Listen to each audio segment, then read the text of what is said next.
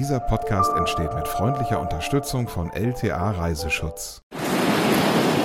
Wow, ich bin hier am Kaikoura Beach und der Sand ist schwarz. Das habe ich noch nie gesehen und das sieht wunderschön aus im Kontrast zu diesem weißen Schaum des Meeres und ähm, ja, diesem Blauton des Wassers und dahinter die grünen Hügel. Also ist wirklich sehr beeindruckend. Neuseeland, was für ein Traum. Wir waren ja in der vergangenen Folge schon dort, haben die Nordinsel erkundet und heute, Rebecca, geht es auf die Südinsel und damit herzlich willkommen zum Reisepodcast. Hallo, schön, ja, dass ihr da seid. Eine neue Folge, wir sind weiter ganz weit weg auf dem anderen Ende der Welt unterwegs. Für alle nochmal der Hinweis, ne, wer die erste Folge verpasst hat, gerne nochmal nachhören im Podcast-Player. Wohin entführst du uns heute genau auf der Südinsel von Neuseeland?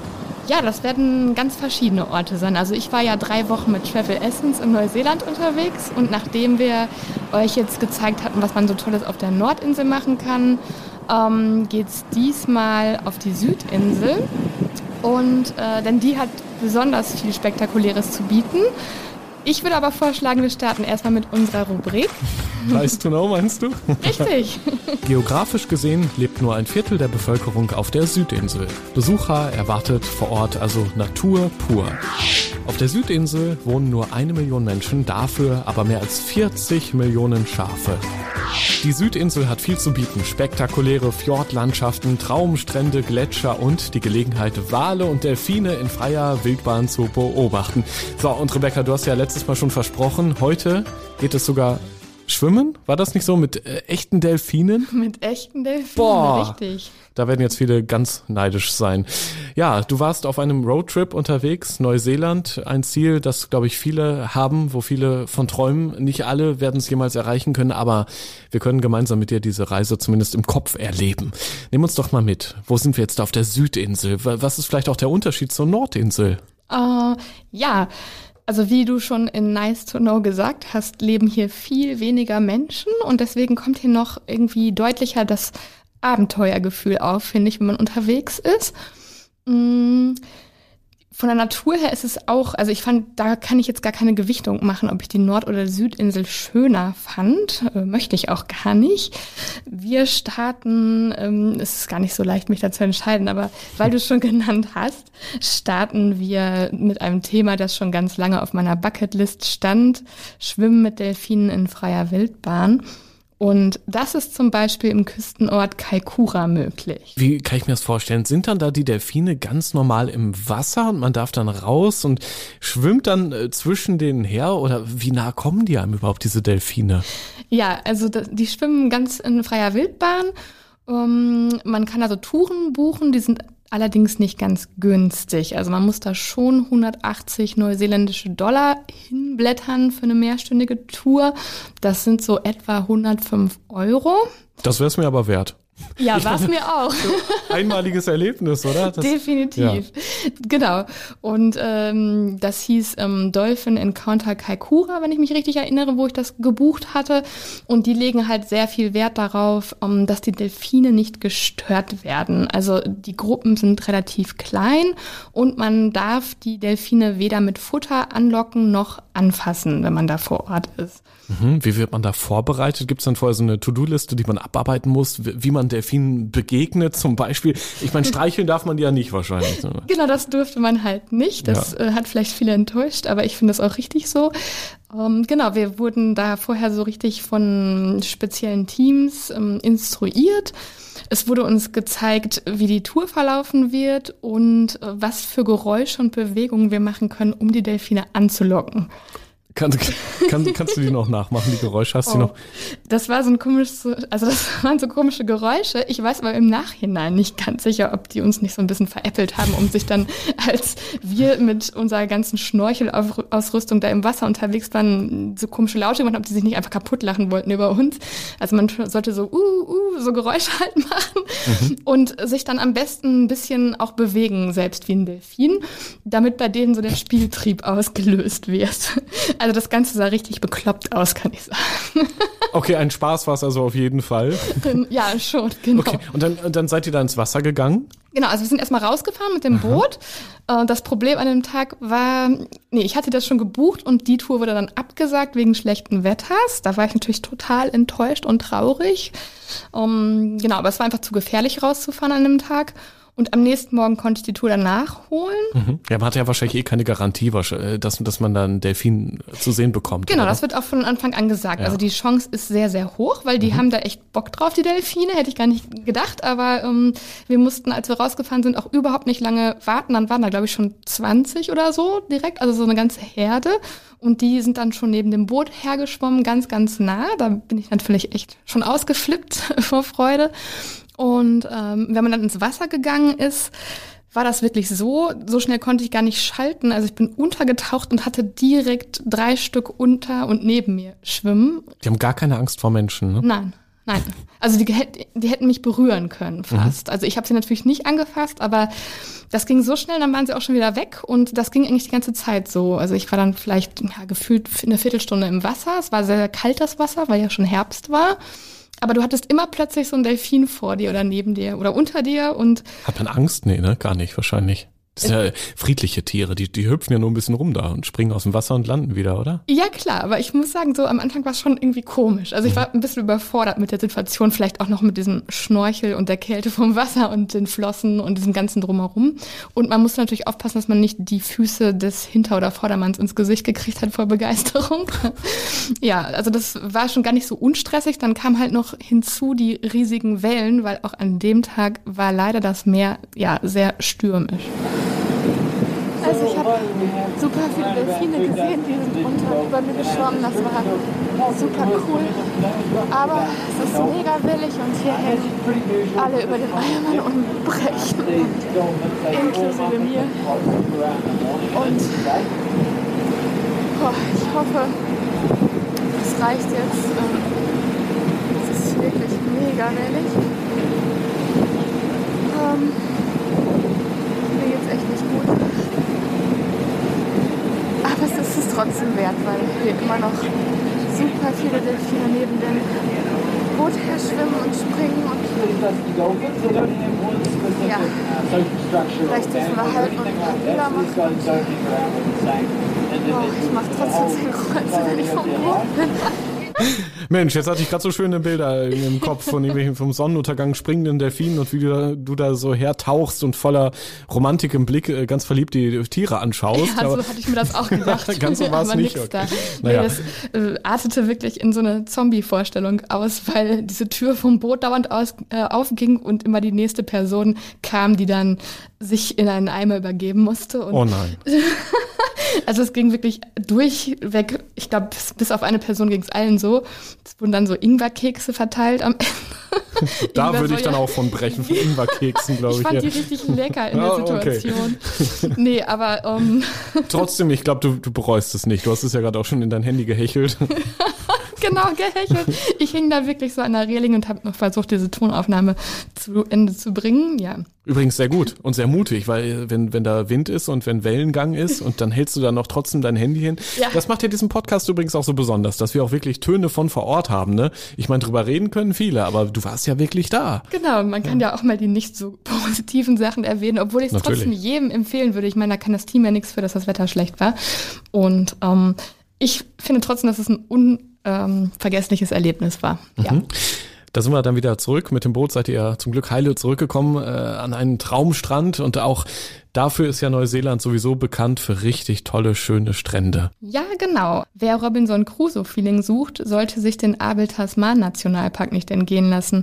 Das ist ein Küstenparadies, das man sowohl zu Fuß als auch per Kajak ideal erkunden kann. Mhm. Und da hast du dich dann nochmal aufs Wasser getraut in so einem Kajak oder wie? Genau, da waren wir mit einem kleinen Boot unterwegs. Ähm, Abel Tasman Ecotours hieß das und da hatten wir einen Biologen an Bord. An dem Tag war das äh, Meer total ruhig und es war wirklich so, wie ich mir das mit den Delfinen auch vorgestellt hätte. Also wirklich ganz romantisch und wunderschön. Ja, und der Biologe hat uns viele spannende Dinge zu Flora und Fauna erzählt. Und war auch selbst irgendwie ja ein ganz besonderer Typ, also mit so einem ganz zotteligen, langen, wilden Bart. Der sah fast so ein bisschen aus, als ob er auf einer dieser Inseln gestrandet wäre.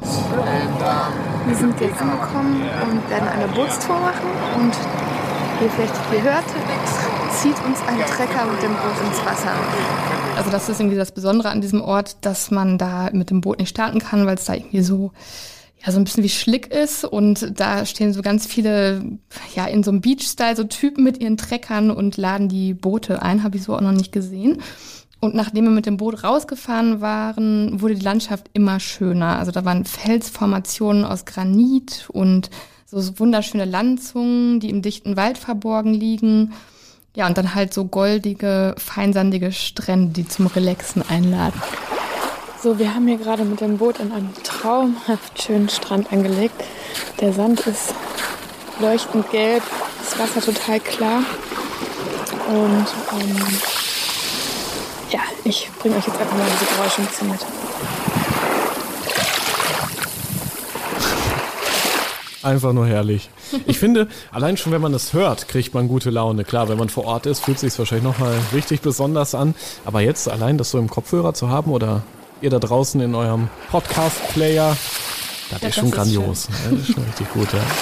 Ja, der beschriebene Strand heißt Tepoketir und er ist zu allem Überfluss noch leer gewesen, als ich mmh. dort war. Mhm. Unser Boot hat jetzt an einem weiteren paradiesisch schönen Strand angelegt und der heißt Mosquito Bay. Ich hoffe, der Name hält nicht, was er verspricht. Ähm, ein paar Leute haben schon so abgekriegt. Also jetzt nicht hier, sondern ich glaube woanders. Aber ja, ansonsten goldener Sand, türkisgrünes Wasser und dahinter ganz, ganz viel Grün. Also ich könnte es mir kaum besser vorstellen und auch mal wieder außer uns. Keiner hier. Perfekter Strand. Klingt echt nach Paradies. Das nur kurz zwischendurch gefragt, wie ist das mit Getier in der Luft? Muss man sich einsprühen mit so Anti, was weiß ich was, äh, Spray oder, oder überlebt man das auch so? Ja, Sandfliegen sind doch schon ein häufiges mhm. Thema. Ich hatte irgendwie Glück gehabt diesmal, obwohl ich ja sonst immer so getroffen werde von Moskitos und so weiter. Mm, Malaria-Gebiet ist aber Neuseeland ja nicht zum Glück. Also mehr wie, als. Wie war es mit Impfen zum Beispiel vorher? Musste ich auch nichts machen. Gar nichts, okay, ist schon mal gut. Keine, nee. keine Spritzen notwendig. Meine okay. nicht. Ich bin natürlich auch relativ gut durchgeimpft aufgrund ah, meiner häufigen Reisen, aber Neuseeland ist, ist ja. sehr angenehm, was das betrifft. Mhm. Ne? Auch Thema Magenverstimmung hatte ich kein einziges Mal. Ah, ist schon ganz nett, auch was das betrifft, ja. Gut, diese Bucht auch sehr, sehr nett. Also ich glaube, da möchte man den ganzen Tag einfach von Bucht zu Bucht paddeln und äh, gar nicht mehr raus aus dem Boot. Höchstens mal kurz, um sich an den Strand zu legen. ja, das kann man natürlich so machen. Das machen auch viele so. Aber in der Te Puketier Bay lohnt es sich auch, auf jeden Fall an Land zu gehen, denn da gibt es einen Wanderweg, den Pithead hinauf und der führt zu einer alten Paarfestung der Maori. Ja, und auch Flora und Fauna bereichern die Kulisse. Also man kann den Gesang von Tuis und anderen Schmuckvögeln hören, die durch die Wälder tönen. Ja, also auch dieser Sound ist finde ich, mindestens genauso schön wie das äh, Wellenrauschen. Ja, aber was hört man denn da? Also das sind ja ganz besondere Vögel, die habe ich hier im, im heimischen Buchenwald so noch nicht gehört. ja, du kannst auf jeden Fall viele exotische Vögel ähm, finden, wenn du ein bisschen Zeit mitbringst oder einen Biologen dabei hast, wie wir. Mhm. Wir hatten gehofft, den typisch neuseeländischen Kiwi zu entdecken, aber der ist so selten, es ist uns leider nicht gelungen.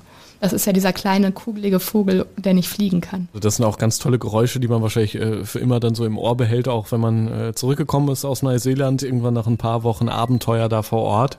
Ja. Ähm, was hat dir noch gut gefallen? Gibt es da noch irgendwas auf der äh, Südinsel von Neuseeland, wo wir heute hier im Reisepodcast zu Gast sind, wo du sagst, da, da muss man auf jeden Fall hin? Ja, da war die Halbinsel Banks Peninsula. Da kann man wunderbar wandern gehen, wenn man das mag. Ähm, unbeschreiblich schön sind die Aussichten, die die Summit Road bietet. Auf der waren wir unterwegs. Ähm, die ist auf bis zu fast 750 Metern Höhe und windet sich über den Kamm eines Ex-Kraters hinauf. Ja, und von dort oben hat man freie Sicht auf lieblich grüne Hügellandschaften, türkisfarbene Buchten und weidende Schafe. Also so ein richtig typisches Neuseeland-Panorama, wie man sich das vorstellt. Guck, da haben wir die Schafe wieder, haben wir eben noch gelernt, nice to know. Es gibt extrem viele Schafe auf Neuseeland und die darf man, äh, glaube ich, auch streicheln. Wenn die das möchten, aber die sind eigentlich, laufen die immer weg. Ah ja, hast du hast probiert. Ich habe auch schon mal gesehen, dass die dann irgendwie pinkeln vor Panik, wenn man denen zu nahe kommt. Hast du das auch schon mal an der Nordsee gesehen? Ehrlich gesagt, nee, nein. Okay. aber ich war noch nicht so nah an einem Schaf dran. Ne? Ja, dann wird's halt. ja.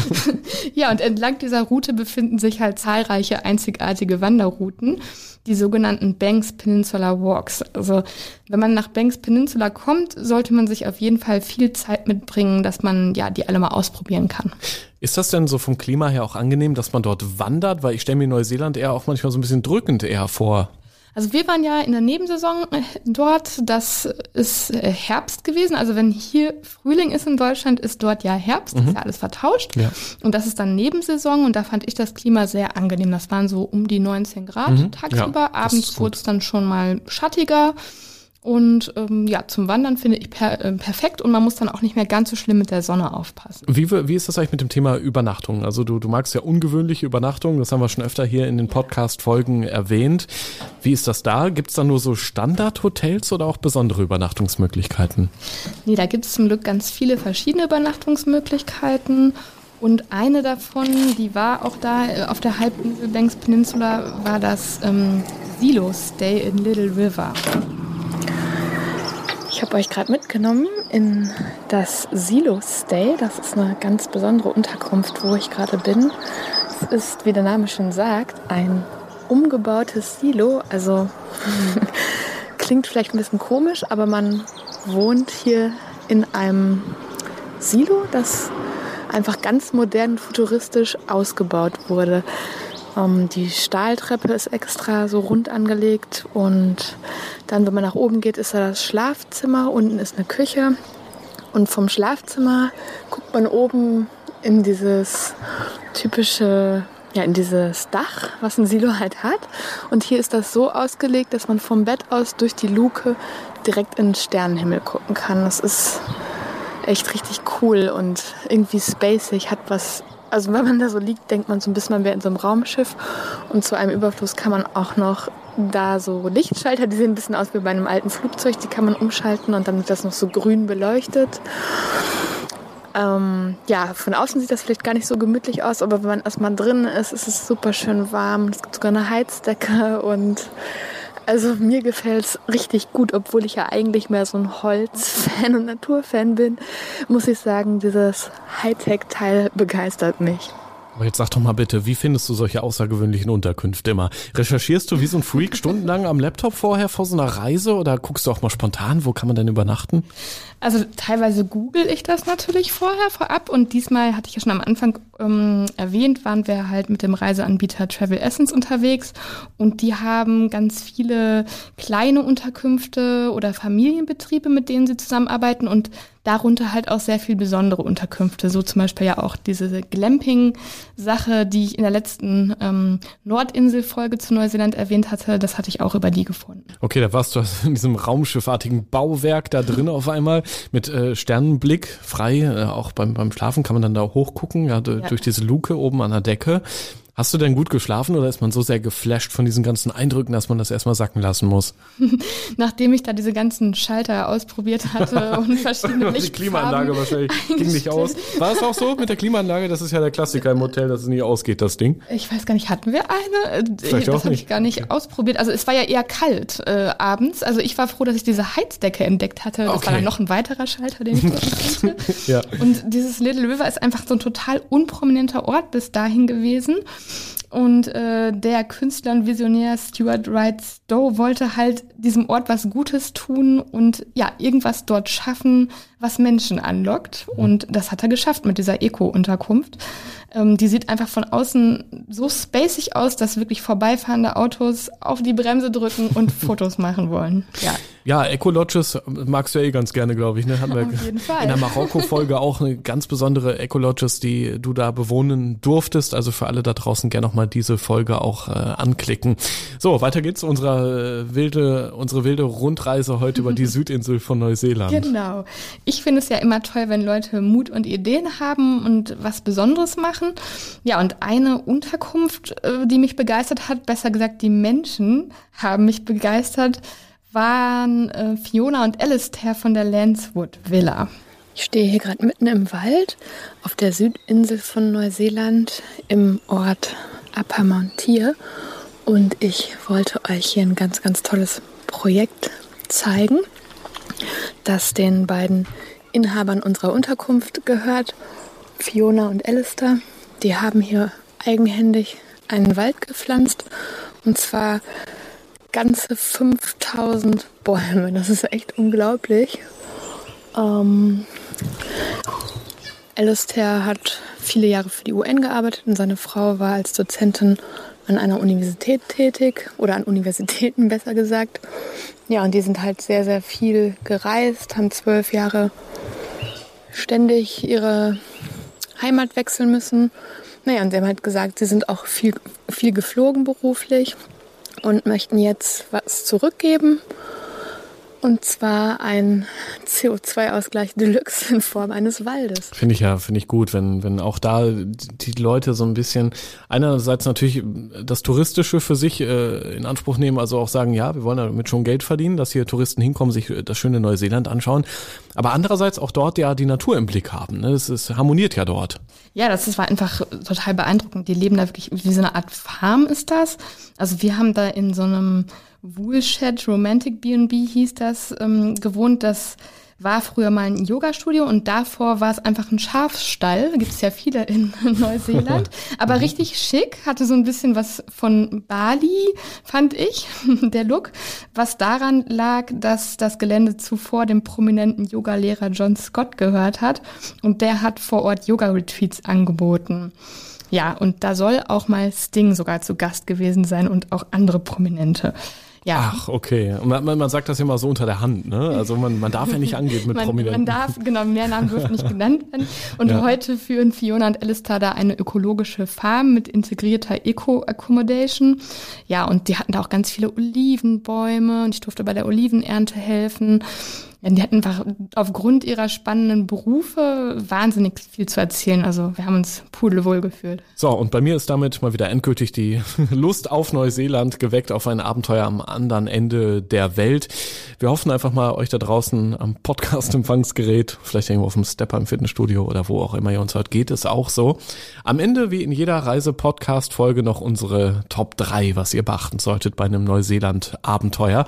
Was ist bei dir auf Platz 3? Ja, ähm, Apropos Platz drei, wir waren ja drei Wochen in Neuseeland unterwegs und natürlich haben wir schon sehr viel gesehen, aber ich würde fast empfehlen, wirklich noch länger zu bleiben, weil es fehlt mir immer noch ganz viel, was ich mir hätte gerne angucken wollen. Vielleicht sogar den Jahresurlaub nehmen, um, um das einfach mal zu erleben. Das wäre perfekt. Also ich finde, man könnte ein Jahr füllen in Neuseeland. Definitiv. Tja, hättest du damals mal als Backpackerin, ne? ich habe es auch nicht gemacht. Aber ich kenne viele, die auch äh, Australien zum Beispiel dann so ein Jahr mal erkundet genau. haben. Aber auch da gehört dann zur Wahrheit, man hat dann auch mal irgendwie äh, hart den ganzen Tag auf so einer Bananenplantage gearbeitet, um Richtig, das ist ja nicht alles nur, nur cool. Ja, richtig, genau. Okay, Platz zwei. Ja, wer mal wie ein Kiwi, so werden die Neuseeländer genannt, leben möchte, kann das zum Beispiel bei Careto Down Farmstay tun. Karen und Bruce leben abgeschieden auf einer Farm und haben sage und schreibe 5000 Schafe und noch viele weitere Tiere. Wir waren ein paar Tage vor Ort und durften auch mit äh, Bruce auf seinem ähm, Four-Wheeler rausfahren und es war wirklich fantastisch, wie riesig dieses Land war. Also man hätte auf seinem Land wandern gehen. Sowas gibt's auch echt nur in Neuseeland, glaube ich. Man könnte da wandern gehen, weil, äh, weil da, das so riesig ist. Da, wo er wohnt. gehört. Ja. Oh, das Traum. ist schon richtig cool. Platz eins unserer Top 3 zum Thema Südinsel von Neuseeland. Ja, weil du es eben schon angesprochen hast, hier kommt noch ein Eco-Ressort und diesmal eins mit fantastischem Panoramablick. Wenn ihr euch mal was ganz Tolles Tolles gönnen wollt, dann solltet ihr in der Lodge in Bukaki, also am Lake Bukaki, übernachten. denn von dort hat man einen einzigartigen Ausblick auf den See erst und dahinter liegt direkt Mount Cook, also einer der bekanntesten Berge Neuseelands, der immer schneebedeckt ist. Und ja, ein spezieller Tipp von mir. Vielleicht hört, kann man aus der Badewanne direkt dieses Panorama genießen, wenn man hier ist. Und die beste Uhrzeit dafür ist der Sonnenuntergang, weil dann verfärbt sich der Schnee auf dem Gipfel rosafarben. Also ja, mehr Romantik geht eigentlich nicht. Und davon hast du auch ein Foto, glaube ich sogar, ne? Ja, davon gibt es auch ein Foto auf meinem Instagram-Kanal. Die Rebecca am Baden dran mit äh, Blick, mit fantastischem Panoramablick. Ja. Also mal gerne vorbeiklicken auf der Instagram-Seite Rebeccas Welt. Dort findet man dich und alle weiteren Infos auch zu diesem wunderschönen Podcast. Das war die äh, Neuseeland-Episode Teil 2. Danke an alle, die zugehört haben. Und natürlich auch nochmal von uns der Hinweis, bewertet uns, empfehlt uns gerne weiter. Wird der Podcast noch größer und wir werden alle eine große Reise-Community. Bis in zwei Wochen. Tschüss, schön, dass ihr da wart.